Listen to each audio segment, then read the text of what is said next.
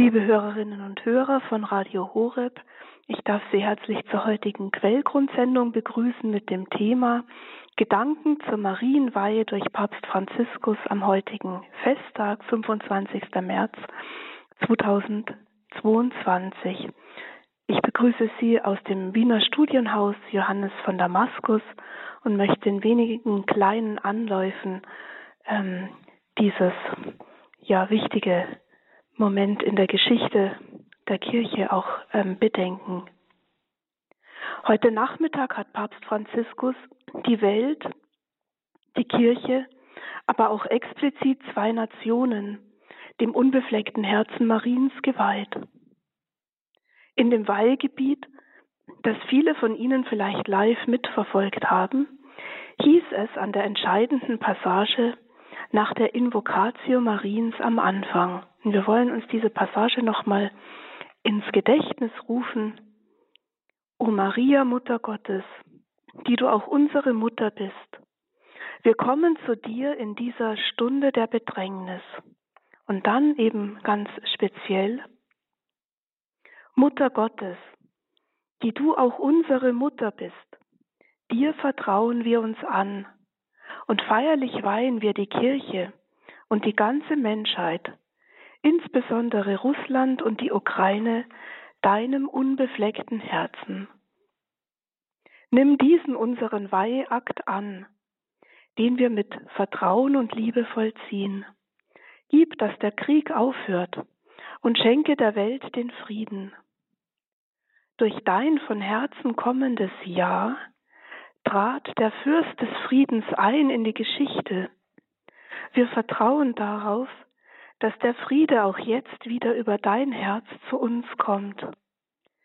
Dir also weihen wir die Zukunft der ganzen Menschheitsfamilie, die Nöte und Erwartungen der Völker, die Ängste und die Hoffnungen der Welt. Diese Weihe geschah bewusst am Fest Marie Verkündigung, das die lateinische Kirche heute am 25. März begeht. Die ukrainischen Bischöfe hatten Papst Franziskus zu diesem Schritt gebeten und er hat der Bitte nur vor wenigen Stunden in der bewegenden Zeremonie im Petersdom entsprochen, nach dem Bußakt.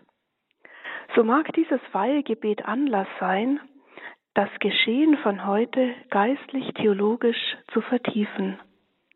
Dies sei nach einer Musikpause anhand von vier kleinen Anläufen getan.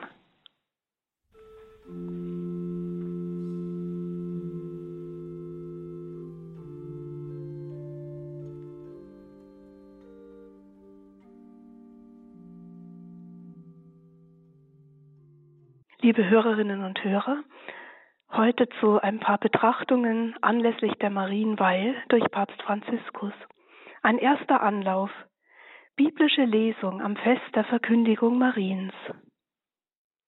Das Datum der Marienweihe, das Papst Franziskus gewählt hat, fällt auf einen 25. März, an dem die Kirche ein Hochfest feiert, das früher Verkündigung hieß, heute jedoch als Hochfest der Verkündigung des Herrn gefeiert wird. Mit diesem Fest feiert die Kirche sozusagen den Beginn der christlichen Ära, nämlich, dass Gott, der Allmächtige, leibhaftig in die Geschichte eintritt. Dieses ultimative Handeln Gottes in der Geschichte geschieht als ein total freier Akt Gottes, der sich mit einem ebenso freien Akt eines geschichtlichen Wesens nämlich mit dem Ja-Wort Mariens vermählt. Gottes souveräne Initiative trifft auf die souveräne Antwort Mariens, die diesem alle Vorstellungen übersteigenden Plan des dreifaltigen Gottes, nämlich dass die zweite göttliche Person als Erdenkind empfangen und geboren werden soll, zustimmt. Da liegt es nahe, dass die Kirche an diesem Festtag das Evangelium von der Verkündigung liest, das sich beim Evangelisten Lukas im Kapitel 1 in den Versen 26 bis 38 befindet. Anhand des Anfangs und des Endes des Textes sei auf ein paar Momente im biblischen Text hingewiesen, die die Rolle Mariens in der Geschichte unterstreicht. Uns ist der Wortlaut der biblischen Überlieferung, Überlieferung allzu vertraut. Und doch kann eine erneute Meditation uns noch tiefer in das Geschehen von heute einführen. Wenn man den ersten Satz wörtlich aus dem Griechischen ins Deutsche überträgt, so heißt das von der Komposition der Wortstellung, die ich hierbei behalte im Griechischen. Aber in dem Monat, dem sechsten, wurde gesandt der Engel Gabriel von Gott, also von dem Gott, in eine Stadt von Galiläa namens Nazareth zu einer Jungfrau, die verlobt war mit einem Mann namens Josef aus dem Haus Davids. Und der Name der Jungfrau war Maria. Dazu ein paar kleine Beobachtungen. Die erste Angabe der Einleitung zum Evangelium der Verkündigung ist eine zeitliche. Die Angabe des sechsten Monats korrespondiert mit dem vorausgehenden Vers 25, wo es heißt, dass Elisabeth sich fünf Monate lang verbarg, nachdem sie auf so wunderbare Weise schwanger geworden war. Dass der Evangelist Lukas nun auch bei der Verkündigung mit der Zeitangabe beginnt, unterstreicht und betont an dieser Stelle das geschichtliche Handeln Gottes, der zu einer bestimmten Zeit seinen Engel als Botschafter sendet.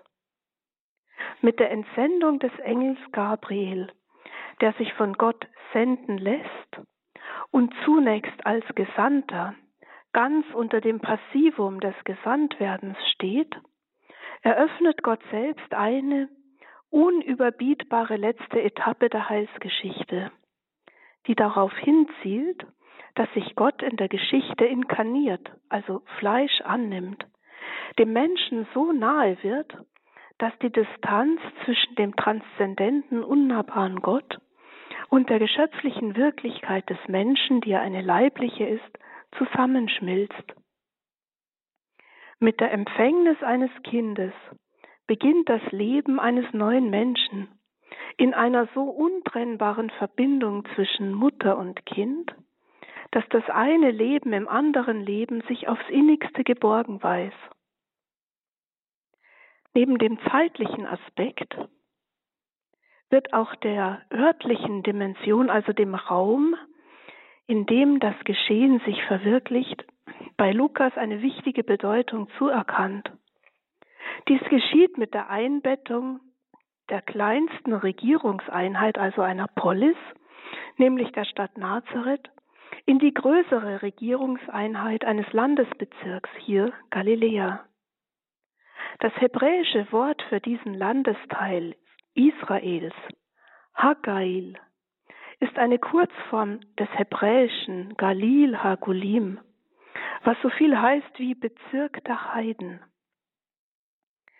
Der Anfangspunkt, also geografisch gesprochen jetzt dieser letzten Etappe der Heilsgeschichte, geschieht also nicht in Jerusalem, dem religiösen Zentrum Israels, sondern in dem Landesteil, wo der Name Yahweh noch unbekannt ist. Damit deutet sich mit diesem Faktum bereits der Sendungsauftrag Jesu zu den Völkern an, damit auch ihre Geschichte Heilsgeschichte werde.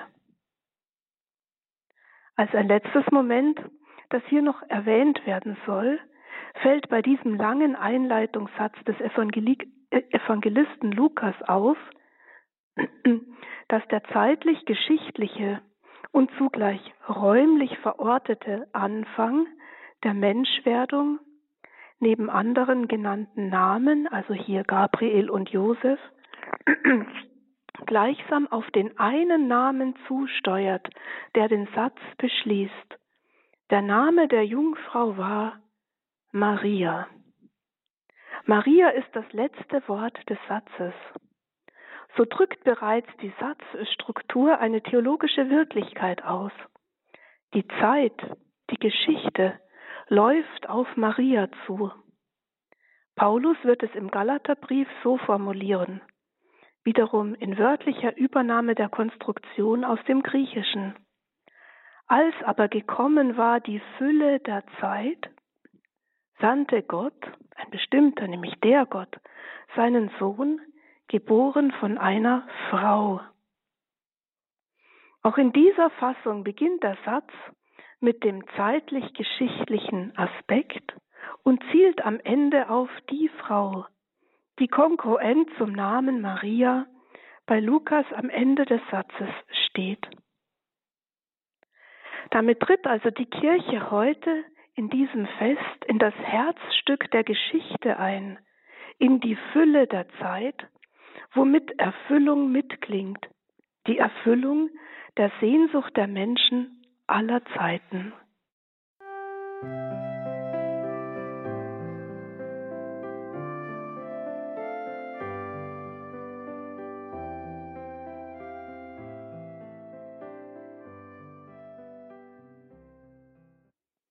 Liebe Hörerinnen und Hörer, heute Gedanken zur Marienweihe durch Papst Franziskus am heutigen Festtag der Verkündigung des Herrn in der Quellgrundsendung.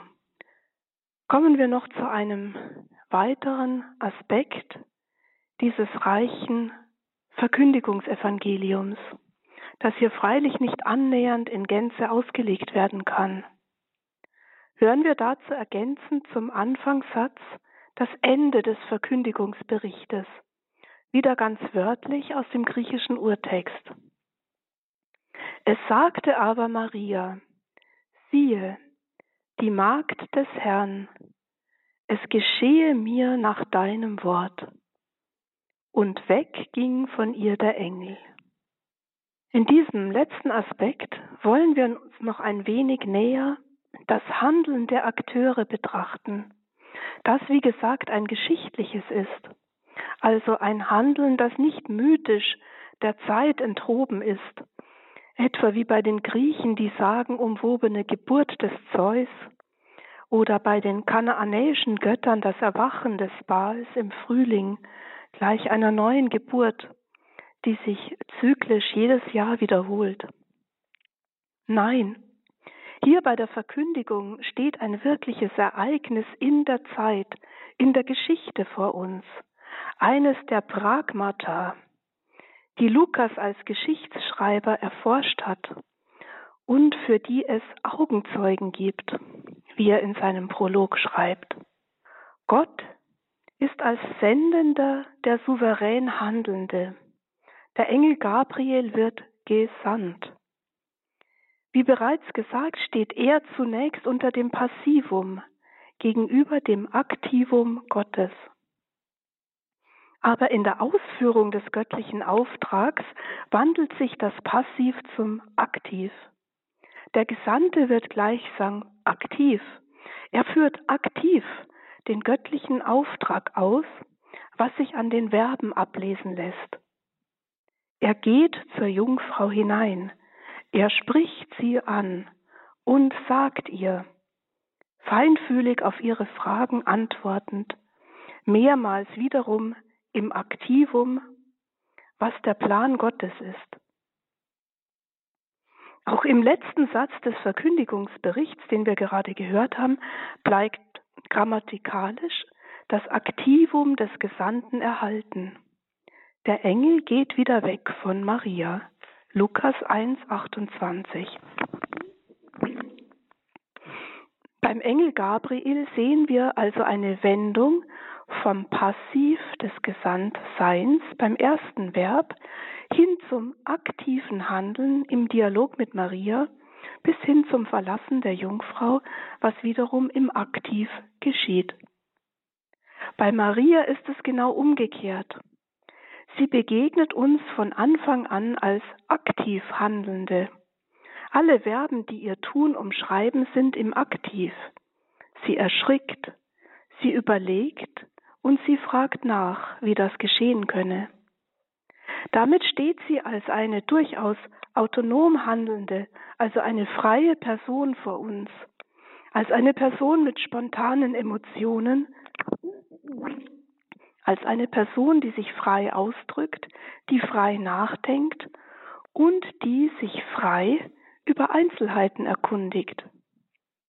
Im Dialog mit dem Engel steht sie der göttlichen Anrede als freier und aktiver Dialogpartner gegenüber, der höchste Achtung entgegengebracht wird, deren Würde als Frau im höchsten Maße gewahrt wird, als ein Dialogpartner gleichsam auf der Augenhöhe des göttlichen Bodens.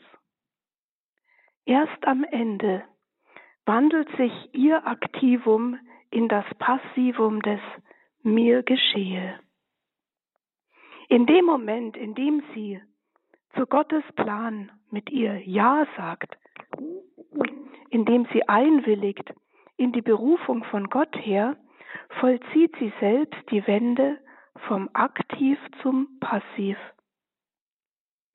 Mariens aktive Zustimmung wendet das Aktiv der Jungfrau von Nazareth zum Passiv der Magd des Herrn.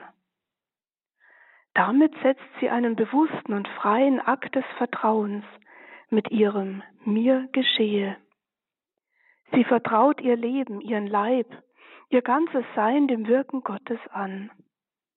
So ist durch den Mut Mariens das Tor zur Fülle der Heilsgeschichte aufgestoßen worden.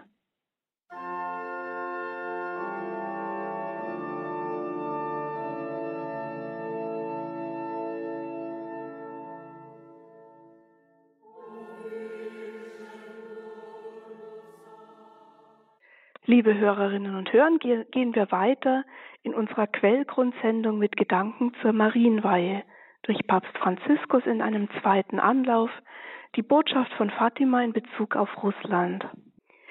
Wenn wir uns in diesem Initialakt Mariens nun die weitere Entfaltung der Heilsgeschichte betrachten, bleibt Maria in verborgener Weise mit der Geschichte der Menschheit verbunden Ihrer Fürbitte werden unzählige Wendungen zum Guten zugeschrieben, die alle Ebenen umfassen, die des Einzelnen bis hin zu denen ganzer Völker. Wir wissen von persönlicher Krankheit, die mit Maria eine Wendung zur Heilung erfährt, aber auch von kriegerischen Bedrohungen von Nationen und Völkern, die durch die Invocatio Mariae abgewendet wurden. In dieses andauernde geschichtliche Interesse Mariens am Gang der Menschheit fügen sich auch die Erscheinungen Mariens im portugiesischen Fatima von 1917 ein. In denen als Geheimnisse bekannt gewordenen Botschaften Mariens finden wir dieselbe Grundstruktur, die schon das biblische Urbild der Verkündigung geprägt hat. Bleiben wir für heute beim sogenannten zweiten Geheimnis, das sich direkt auf die Geschichte bezieht, in deren Kontinuität heute Papst Franziskus die Welt, die Kirche und die beiden Länder Russland und Ukraine der Gottesmutter geweiht hat. Die wörtliche Bezugnahme auf Russland findet sich in eben jenem zweiten Geheimnis von Fatima. Die Hirtenkinder Lucia, Francesco und Jacinta bekamen von der Gottesmutter Folgendes zu wissen. Ich zitiere aus diesem zweiten Geheimnis. Wenn ihr eine Nacht von einem unbekannten Licht erhellt seht, dann wisst, dass dies das große Zeichen ist, das Gott euch gibt, dass er die Welt für ihre Missetaten durch Krieg, Hungersnot, Verfolgung der Kirche und des Heiligen Vaters bestrafen wird. Um das zu verhüten, werde ich kommen, um die Weihe Russlands an mein unbeflecktes Herz und die Söhnekommunion an den ersten Samstagen des Monats zu verlangen. Wenn man auf meine Wünsche hört, wird Russland sich bekehren und es wird Friede sein.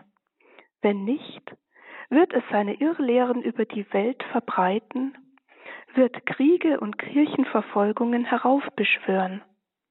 Die Guten werden gemartert werden. Der Heilige Vater wird viel zu leiden haben. Verschiedene Nationen werden vernichtet werden. Am Ende aber wird mein unbeflecktes Herz triumphieren. Der Heilige Vater wird mir Russland weihen, das sich bekehren wird, und der Welt wird eine Zeit des Friedens geschenkt werden.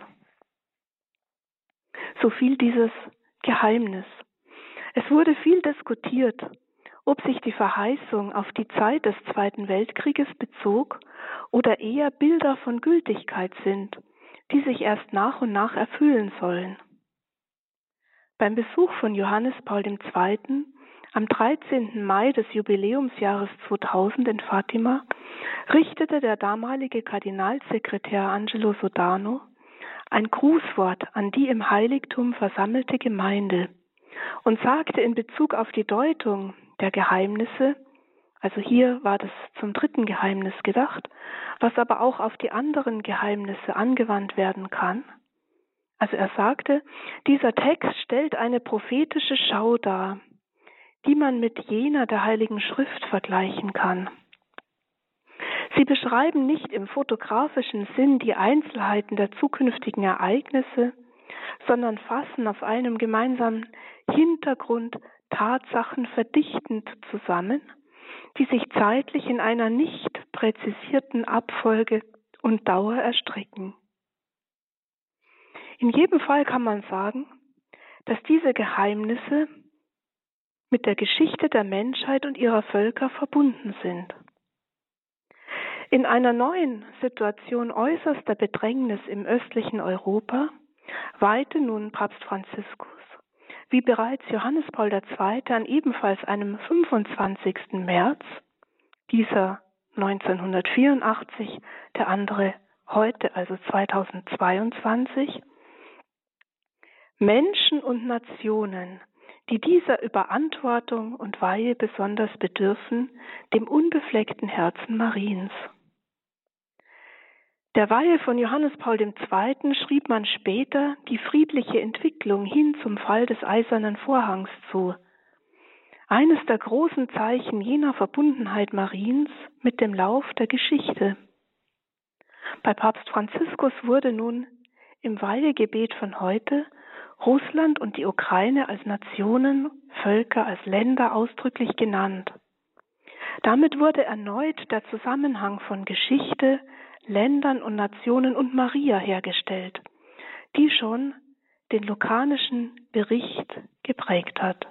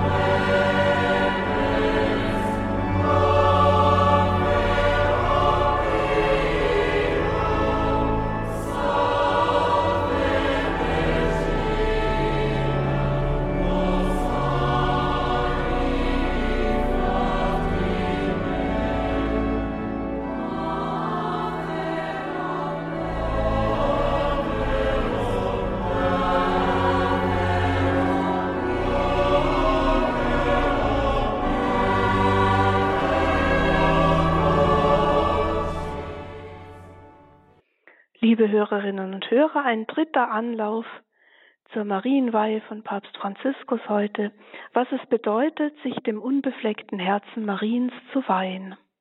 Die Weihe, die Papst Franziskus vorgenommen hat, galt dem unbefleckten Herzen Mariens. Josef Ratzinger hat in einem Kommentar zum Geheimnis von Fatima unter anderem auch den Weg theologisch entfaltet, worauf die Weihe gerichtet ist, nämlich das unbefleckte Herz Mariens. Er beginnt diese schöne Auslegung zunächst durchaus auf die deutsche Leserschaft gerichtet. Er schreibt, als Weg dafür wird für Menschen aus dem angelsächsischen und deutschen Kulturraum überraschend angegeben die Verehrung für das unbefleckte Herz Mariens. Und er fährt fort, nun unter Miteinbeziehung des Festevangeliums zur Verkündigung. Zum Verständnis muss hier ein kurzer Hinweis genügen.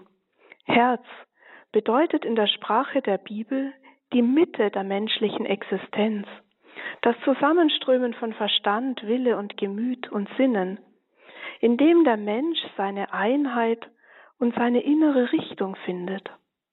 Das unbefleckte Herz ist gemäß Matthäus 5,8 ein Herz, das ganz zu einer inneren Einheit von Gott her gefunden hat und daher Gott sieht. Devotione, Verehrung zum unbefleckten Herzen Mariens ist daher Zugehen auf diese Herzenshaltung, in der das Fiat, dein Wille geschehe, zur formenden Mitte der ganzen Existenz wird. Und nun bedenkt Josef Ratzinger auch den neuzeitlichen Einwand, warum es denn dafür eine Zwischeninstanz brauche. Er schreibt weiter, wenn jemand einwenden möchte, wir sollten doch nicht einen Menschen zwischen uns und Christus stellen, so ist daran zu erinnern, dass Paulus selbst nicht sich scheut, zu seinen Gemeinden zu sagen, ahmt mich nach. Am Apostel können sie konkret ablesen, was Nachfolge Christi heißt. Von wem aber können wir es über alle Zeiten hin besser erlernen als von der Mutter des Herrn? Vielleicht können wir hier noch hinzufügen, dass der Begriff der Immaculata, des Immaculata, des unbefleckten Herzens selbst biblisch ist. Nicht nur das Herz, sondern auch das Attribut unbefleckt. Wir finden es im Hohen Lied, Kapitel 4, Vers 7. Tota pulchra es amica mea, et macula non est in te. Ganz schön bist du, meine Freundin, und kein Makel ist in dir. Diese Makellosigkeit der Braut des Hohen Liedes wurde schon sehr früh auf Maria übertragen, woraus sich dann die Verehrung der Unbefleckten entwickelte, der Immaculata. Papst Franziskus hat heute bei der Predigt während des Bußakts im Petersdom gesagt, dass das unbefleckte Herz Mariens das einzige Herz ist, auf dem kein Schatten liegt. So führt es uns tatsächlich zur Braut des Hohen Liedes, zur Freundin Gottes, deren Freundschaft ganz dem Geliebten galt und in dieser Treue und die in dieser Treue mit uns durch die Jahrhunderte wandert. Sich dem unbefleckten Herzen Mariens zu weihen, heißt daher auch, in der praktischen Lebenskonsequenz in ihre Gefährtenschaft der Freundinnen Gottes einzutreten, diese Freundschaft zum Herrn mit marianischer Treue und Hingabe zu leben und damit in der Mitverantwortung für die Völker und Nationen in der eigenen Geschichtsperiode zu stehen.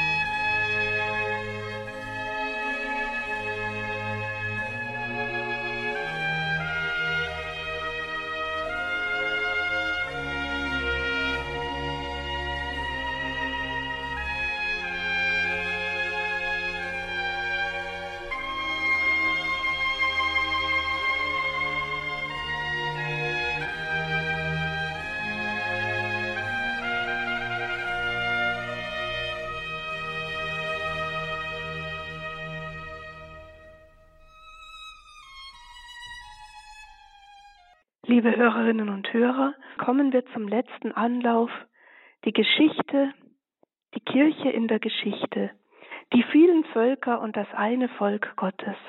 Bisher haben wir die einzelnen Völker in einzelnen Geschichtsperioden im Blick gehabt, immer in Bezug auf Maria, die in der Geschichte mit uns geht.